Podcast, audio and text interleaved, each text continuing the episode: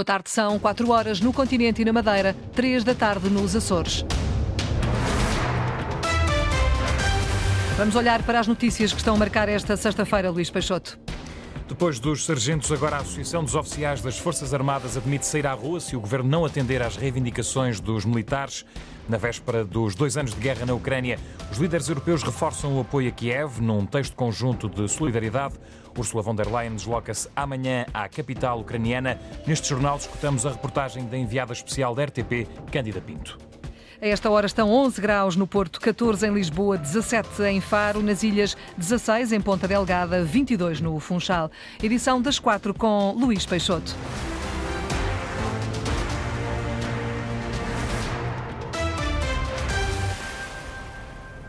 Depois dos sargentos, agora a Associação dos Oficiais das Forças Armadas admite sair à rua em protesto. O presidente da Associação, António Mota, fala num alerta muito forte e diz que o descontentamento dos militares não é novo, mas ganhou outra força com a questão dos subsídios às forças de segurança, PSP e GNR. Não vamos ficar de braços cruzados a assistir a tudo de uma maneira imaginativa, dentro da legalidade, sempre venham a tomar enfim, as ações de, mais mediáticas que decidirem tomar entre as três associações oficiais, sargentos e praças. Podemos ver os militares na rua? Todas as formas de luta, como se diz agora, estão completamente em cima da mesa, evidentemente. Agora não vai ser bonito e nós não queremos. Nós não queremos mesmo.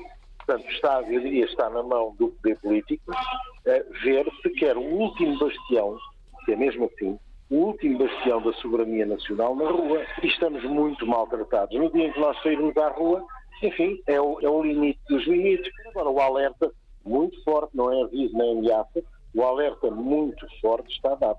Entrevistado pela jornalista Paula Verã, o responsável pela Associação dos Oficiais das Forças Armadas, espera que a todo momento o Presidente da República fale em horário nobre sobre este descontentamento dos militares. Aquilo que nós esperamos a todo momento é que o Sr. Presidente da República venha a público e, portanto, as Forças Armadas estão a aguardar que, em horário nobre, o Sr. Presidente uh, se pronuncie e não aí numa frase ou noutra, por exemplo, à saída de uma feira ou uma coisa desse género.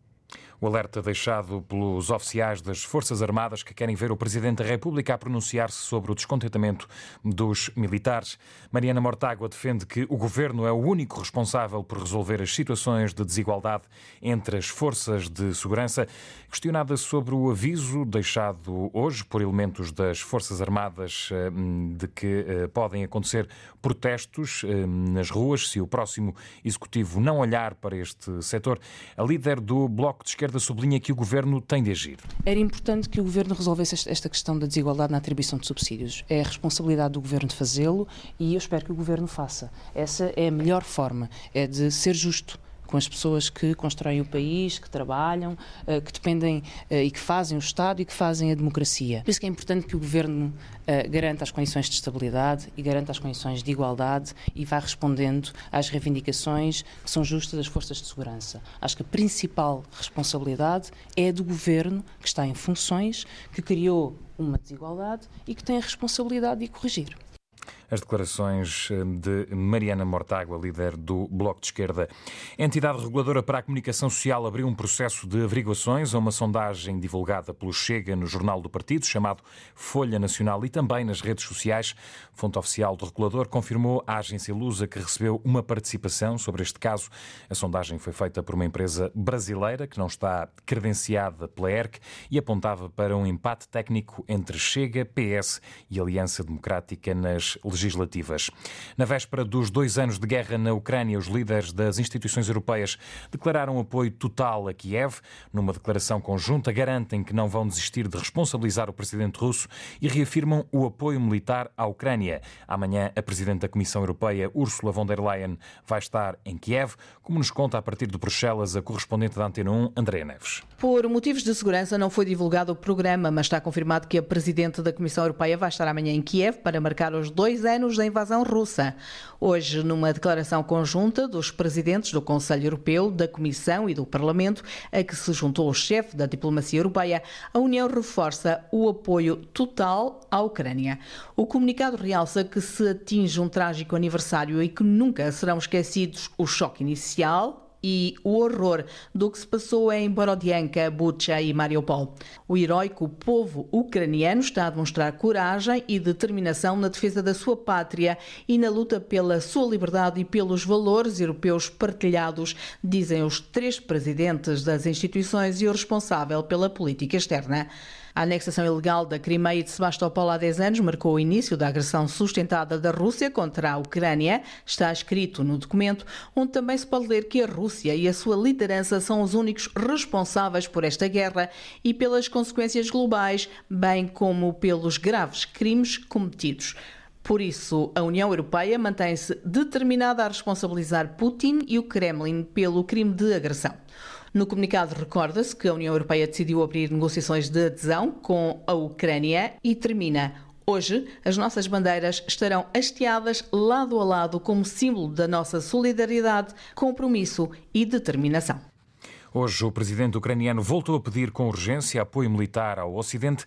A enviada especial da RTP à Ucrânia, Cândida Pinto, retrata um cenário muito difícil no terreno, em particular no flanco leste. A situação está mais difícil, está mais dura do ponto de vista militar, eh, ou seja, em toda a zona leste, nós andamos, percorremos vastas áreas da Zona Leste uh, e, portanto, uh, há um racionamento de munições e, portanto, as forças de defesa da Ucrânia estão fundamentalmente a tentar aguentar posições e a pedirem desesperadamente que sejam enviadas mais munições, mas também armas de mísseis de larga escala para poderem atingir as baterias russas que estão mais longe da infantaria da frente de combate. Deste lado, do lado oeste, nós estamos nesta altura em Kiev, portanto, na capital e no lado oeste há uma vida que tenta normalizar, com problemas que têm a ver, por exemplo, com os preços que subiram bastante, como é óbvio, mas também essa instabilidade permanente provocada pelas ameaças de ataque aéreo. Uh, portanto, isso é algo que está dentro da vida das pessoas, apesar das pessoas tentarem levar uma vida de dia a dia normal, mas há sempre esse receio de, à noite ou de madrugada, serem surpreendidas com um alarme de ataque aéreo e o prédio onde vivem possa ser atingido o retrato da guerra na Ucrânia na véspera dos dois anos da invasão russa. Depois de serem notificadas pela autoridade para as condições do, tra do trabalho, várias empresas regularizaram de forma voluntária o vínculo contratual de cerca de 2.500 trabalhadores. Eram eh, trabalhadores com falsos recibos verdes. A subinspetora da ACT, Cristina Rodrigues, diz que estes eh, trabalhadores correspondem a cerca de 15% dos casos reportados pela autoridade para as condições do trabalho.